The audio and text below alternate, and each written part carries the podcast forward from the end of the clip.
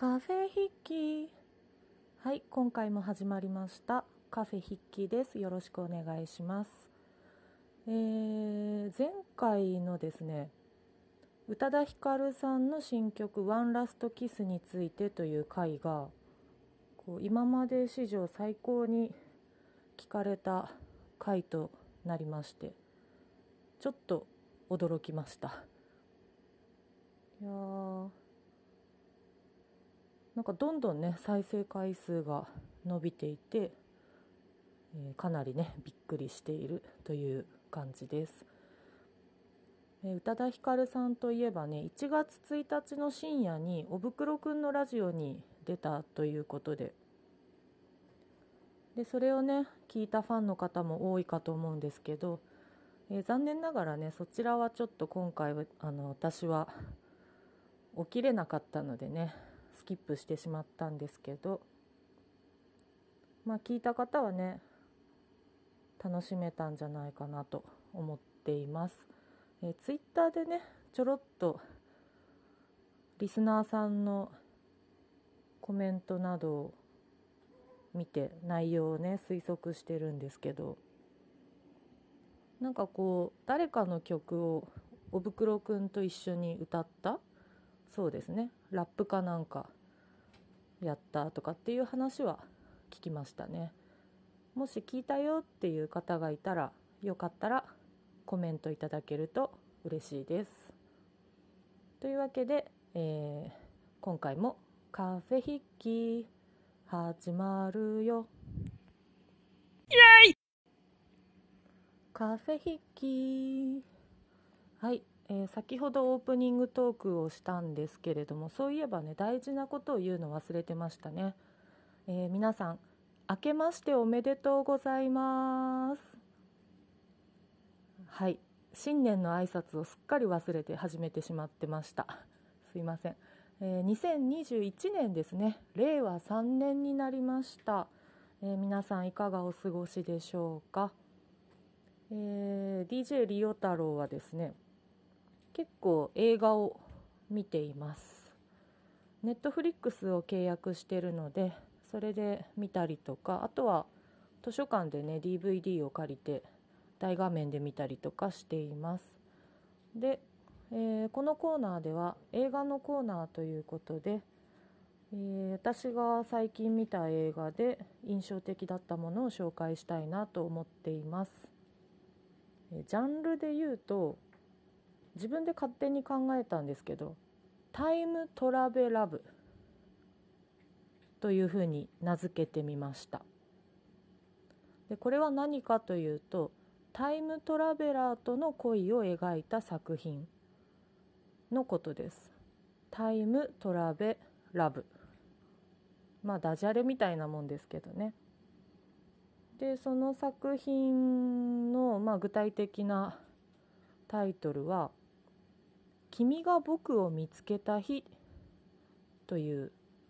作品を紹介したいなと思っています。えー、これは2009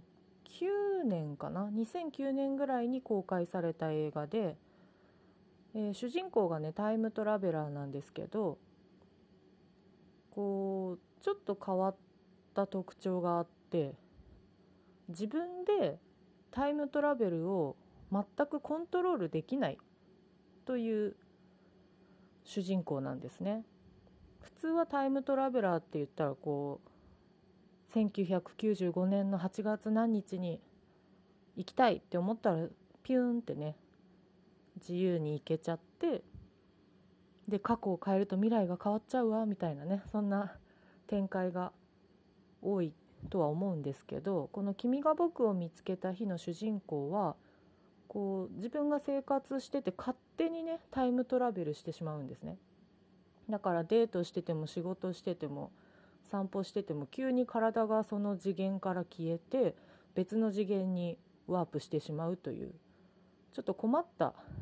能力なんですね。で主人公は、まあ、小さい時からね6歳ぐらいの時からそれを発症してしまっていてもう本人もねなんか病気だと思ってるんで発症っていう言い方したんですけど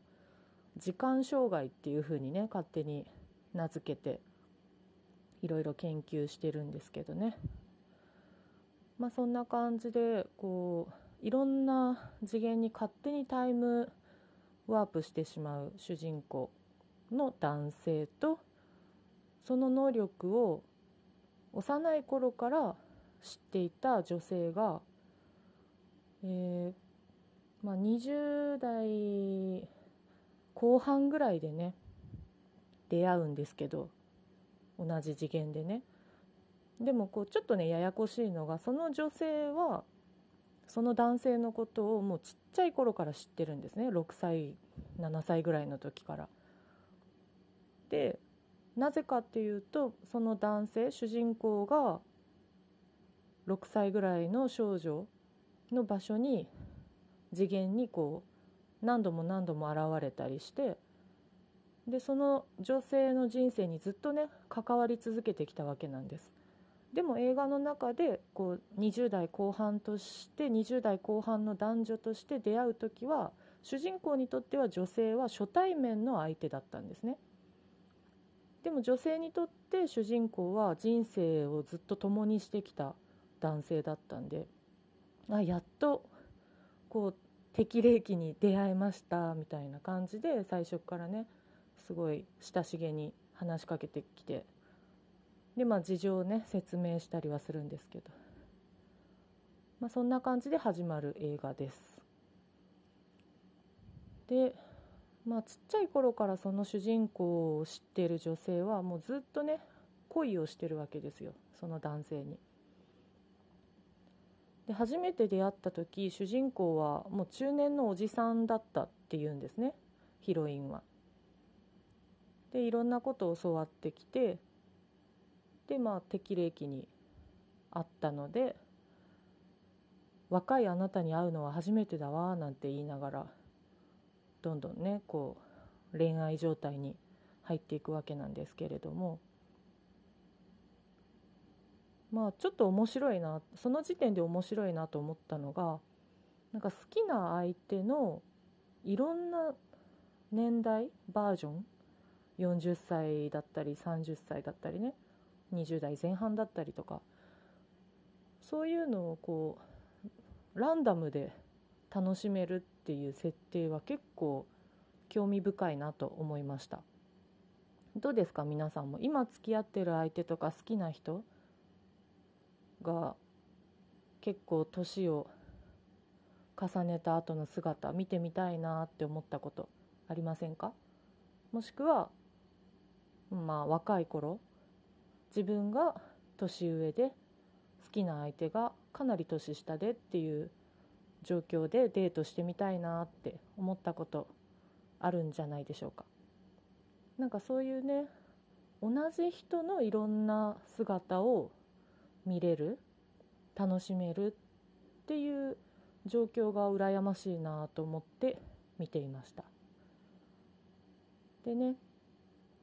いろいろと展開していくわけなんですけどトラブルも多かったりしてねでタイムトラベラーでしかもこう自分でコントロールできないっていう特徴があるがゆえにいろいろ2人の間で問題が生じたりもするんですけどそれを解決するのが過去の自分だったりとかするんですね。あんまり言うとネタバレになっちゃうんでぜひ映画を見てほしいんですけど結構ね飽きさせない面白い展開なのでよかったら見てみてください。タイトルは「君が僕を見つけた日」というタイトルです。で私この映画を見ながらあのアバウトタイムとちょっと設定似てるなって思ってずっと見てたんですね。でアバウトタイムっていうのもタイムトラベラーと恋をする話なんですけど公開した年がですねアバウトタイムの方が全然後ででよく考えたらねヒロインが同じ女優さんだったんですね。びっくりしたんですけどこれも。で多分その「君が僕を見つけた日」っていう映画でタイムトラベラーと恋をするヒロインの役をやったから「アバウトタイム」っていうまた同じねジャンルの作品でもヒロインに抜擢されたのかなと思いましたね。で「アバウトタイムはこう主人公は自分でタイムトラベルをコントロールできるのでヒロインに気に入られるために何度も過去をやり直したりするんですね。でそれもまたねなんか一人の女性のためにタイムトラベルしてまで自分のことを気に入ってもらおうとするっていう一途なね愛情が描写されていてでなんかやっぱタイムトラベラブっていうジャンルは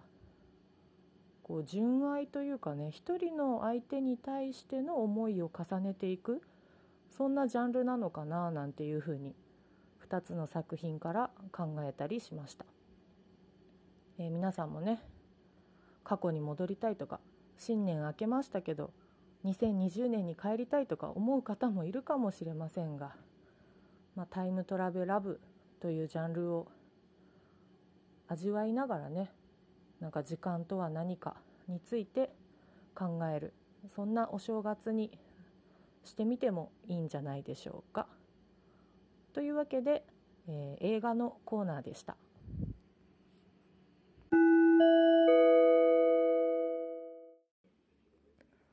はいそれではここでちょっとした CM です